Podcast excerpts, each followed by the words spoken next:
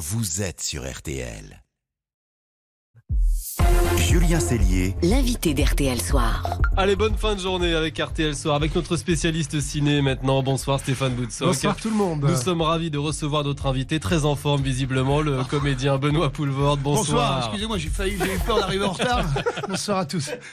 Vous êtes à la Ça vous fait rire, vous les embouts. cette Bah, pas moi. hein. de Normal, film très tendre, bouleversant, signé Olivier Babinet. Vous y jouez un papa veuf, handicapé par une sclérose en plaques qui se laisse aller un peu ado papa qui vit seul avec sa fille, une ado courage qui pense à tout, qui s'occupe de vous, de la paperasse, du, du ménage et la visite prévue d'une assistante sociale va bouleverser vos existences. Votre duo doit à tout prix retrouver une forme de normalité. Votre personnage, il est super attachant. La maladie le ronge.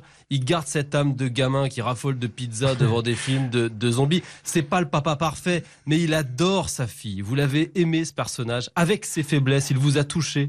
Euh, oui, d'abord je voudrais vous féliciter pour le, le- le résumé. Mais euh, oui, c'est vrai, J'a- j'aime beaucoup le personnage. C'est une famille, si vous voulez. Normalement, si vous les regardez de l'extérieur, vous vous dites, il n'y a rien qui les sauve. On est d'accord? Ça pourrait être les des chiens, ça pourrait être n'importe quelle fa- des familles déclassées socialement. Mais j'adore ce personnage parce que malgré tout, il reste soudé jusqu'à ce que... le- Donc je l'aime profondément, le personnage. Alors face à vous, Julien me disait, euh, il y a Face à- cette non, jeune face à. Julien, c'est- non, face à Julien, c'est moi. Pardon? Non, vous dites face à vous. Oui, face à vous Face dans à- le face- film. Là, je suis face à Julien. Mais bien sûr. On est dans le Mais- studio, je suis face à Julien. Et face à moi dans le film, vous voulez dire Excusez-moi, parce que le studio est tellement grand que je... Le problème, c'est qu'il manque de précision. Justine Lacroix. Justine Lacroix, qui est ma fille. C'est bien le film où je ne suis pas le héros. Le héros, le héros l'héroïne, Oui. c'est ma fille, Justine Lacroix. débutante. Oui, qui est à son, c'est son deuxième, on peut dire Elle débutant. crève l'écran. Elle est, Elle est incroyable, extraordinaire. Et Ouais. il fallait quelqu'un, parce qu'il fallait, il faut, il faut l'aimer. Et... Mais ça veut dire que sur le plateau, euh, elle était en attente ou en demande de conseils. Vous avez joué ce rôle-là Ah non, aussi je ne pas du tout? pas. Je pense que je l'ai plus rassuré. Moi, j'aime bien ne pas dramatiser les choses. Donc, je pense, comme je suis assez turbulent, hein, c'est un peu l'image qu'on- que, que je me donne, euh, le fait de ne pas prendre très au sérieux les, les choses, même quand c'était de- parfois des moments plus graves, de pouvoir rire entre les prises, je pense que ça l'a certainement aidé à ne pas prendre ça trop au sérieux, tout en le faisant, évidemment, avec la gravité et le sérieux que l'on réclame d'une actrice. Ce film, il montre à, à quel point le monde des ados dans lequel votre fille euh, existe dans ce film peut être cruel. Elle tente de trouver sa place. Alors avec Oui, une famille oui. qui est peu ordinaire, au collège avec des gamins harceleurs et d'autres harcelés. Vous étiez quel ado, vous? Vous en souvenez? Ah, j'étais. euh, non, moi j'étais, j'étais dans la tranche euh, casse-pied. Euh, j'ai eu une adolescence assez pénible. Mais là où vous avez raison, c'est que cette pauvre petite, donc Justine, ma fille, ce qui est terrible, c'est qu'elle n'a même pas le droit d'être une adolescente. euh, elle, elle ne peut même pas se permettre d'avoir tous les défauts des adolescents. Hmm. C'est-à-dire de s'éclater, de faire, de dire des bêtises, parfois de faire des bêtises. Elle n'a pas le temps de faire Oui, une crise d'avoir mauvais goût, de faire ceci, de, ouais. voyez, de manifester. de- Elle, elle ne peut pas parce qu'elle est occupée, obligée de s'occuper de son père. Et donc, je lui vole quelque part un peu son enfance. euh, parce que, pour répondre à votre question, quel type d'adolescent étais-je? J'étais épouvantablement euh, prétentieux, épouvantable. épou- Je me suis même souvent demandé si C'est vrai? je- si j'avais vraiment fini ma, ma crise. Et- mais j'ai eu l'occasion de le faire. Vous comprenez ce que je veux, dire? J'ai pu être un adolescent euh, emmerdant. Vous voyez, euh, j'étais très boutonneux, j'étais prétentieux. je- Vous n'imaginez pas. C'était épouvantable. Je donnais mon avis sur tout. C'est ce que je continue à faire. Mais j'ai eu l'occasion de le faire. Alors que cette pauvre petite à, devoir s'occuper de son père, être- d'avoir un père à sa charge, elle, ne peut même pas se permettre d'être sotte parce que c'est nécessaire à la construction d'un enfant de pouvoir faire une crise. Alors, vous êtes un papa, on, on le disait, euh, extrêmement attachant euh, dans ce film-là. Dans la vraie vie, Benoît, Ah non, je ne suis pas vous n'êtes pas Non, papa. Vous dites que vous auriez été très inquiet avec un enfant, donc il n'y a pas de Je regret. serais moi, non, j'aurais peur de laisser euh, un enfant euh, dans, ce monde. Oui, ça, oui, je, je persiste. J'ai tellement peur quand je vois tout ce qui arrive, tout ce qui. Vous m'avez chopé avec votre question, mais euh, non, je, je- non, ça me fait peur. Moi, ça- Vous avez des enfants hein Ah oui, Ouais. trop tard. Ah oui. Ouais, trop tard. Ils ont quel âge? Moi, ils sont grands, hein, ils ont plus de 20 ans. Plus de Mon 20 ans. camarade des jeunes papas. mais- Ouais, 8 et 3. Vous voyez Ouais, ça range. un Enfin oui, mais en même temps, nous ne pouvons pas donner. En même temps, si je peux me permettre, parce que je, je suis en train de plomber tout le monde là, mais il faut pas leur montrer qu'on est inquiet peut-être. C'est ça, parce qu'à ce moment-là, on va donner une société d'anxieux. et des- des- Mais en même temps, on fait tout pour leur, leur foutre les jetons. Voyez, on est dans une société de la peur permanente. Quoi qu'ils veuillent entreprendre, ça a déjà été fait de toute façon. Et, et- avant, moi, j'avais cette chance.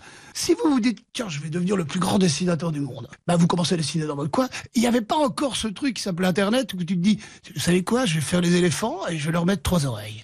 Et tu te dis que c'est une idée géniale. Bon, maintenant, le pauvre enfant qui veut faire un enfant à trois oreilles, il va taper Internet, il y a un mec un éléphant à trois oreilles. À. Et avec l'intelligence artificielle, vous n'avez qu'à dire éléphant, trois oreilles. Il va vous l'inventer, il sera unique. Et vous imaginez tout ce que ça peut couper comme, euh, imaginaire. Comme, euh, Donc moi déjà, il y a 20 ans, je me dis, nous quand on a fait notre premier film, n'a on n'a pas vu tout ce qui se faisait autour, sinon tu ne le fais pas. Revenons au film. Tout est très juste. On, passe par toutes les émotions. Il y a des moments où on a des grands éclats de rire. Ça, c'est extrêmement spontané. Et puis parfois, c'est très touchant. On a la larme à l'œil. Et vous avez dit à nos confrères de première, j'aime beaucoup cette phrase, mais j'aimerais savoir ce qui se cache derrière. J'ai pensé au début que c'était drôle, mais ça a l'air de l'être moins que ce que j'avais cru. Absolument. À l'époque où j'ai fait l'entretien, je n'avais pas vu le film. En général, je ne regarde pas les films dans lesquels je, ne m'aime pas suffisamment. Mais quand j'ai vu la bande-annonce, je me suis dit, ça a l'air plus triste que ce que je pensais. Et j'ai tendance, en vieillissant, à dramatiser davantage ce que je, joue. Donc je, je crois que j'ai déjà fait un ou deux films où tout le monde s'attend à une franche rigolade, et pourtant je le joue comme c'est écrit, mais et les gens disent. Bah écoute, c'est- très émouvant, alors que c'était pas du tout le but. Donc c'est un petit peu, vous savez, un peu le papy où on se dit. Mais là, c'est juste. Parce que parfois. Ah bah c'est coup de bol peut-être. Et donc je l'ai regardé, j'ai ri aux endroits où je ne suis pas. Parce que, encore une fois, c'est pas moi le héros, hein, c'est ma fille le héros. Enfin, cette fille et la maladie. Mais, enfin non, pour vendre un film, c'est pas terrible de dire euh, le héros c'est la maladie. Le pic est moyen. Ah ouais, c'est c'est moyen, ouais. On oublie ce truc-là, hein, excusez-moi. Oui, mais bon, attendez, j'étais dans un taxi, dans un embouteillage aussi. hein. Donc le héros, c'est la maladie, c'est. Voilà, c'est. Non, non. Et en fait, j'ai été cueilli moi-même par moi. Alors le mec bien prétentieux, et non, et en fait j'ai été vérifié par moi-même, et j'ai été ému. Il y a quand même un élément qui est drôle dans le film. C'est l'élément capillaire. Ouais, il faut qu'on parle de ce dossier-là. Ah, la, coupe, la coupe mulet. Mais alors, faut faire attention parce qu'on a peut-être des auditeurs qui ont encore une copulée ou qui envisagent. ça revient à la ça mode. n'empêche pas Ça d'en parler. Non, ce n'est pas pas parce que ça revient à la mode que c'est de bon goût. hein. Faites attention, je peux vous montrer beaucoup d'exemples. Où... Alors, pour nos amis auditeurs. Vous euh, l'assumez, cette coupe mulet du film? Ah, écoutez, c'est une idée de réalisateur, mais est-ce que tout le monde sait ce que c'est une coupe Oh, mulet? bah oui. Parce que moi, j'ai appris l'expression au moment où on me l'a mis. Très court devant, très long derrière. Quoi. Et quel rapport avec un mulet?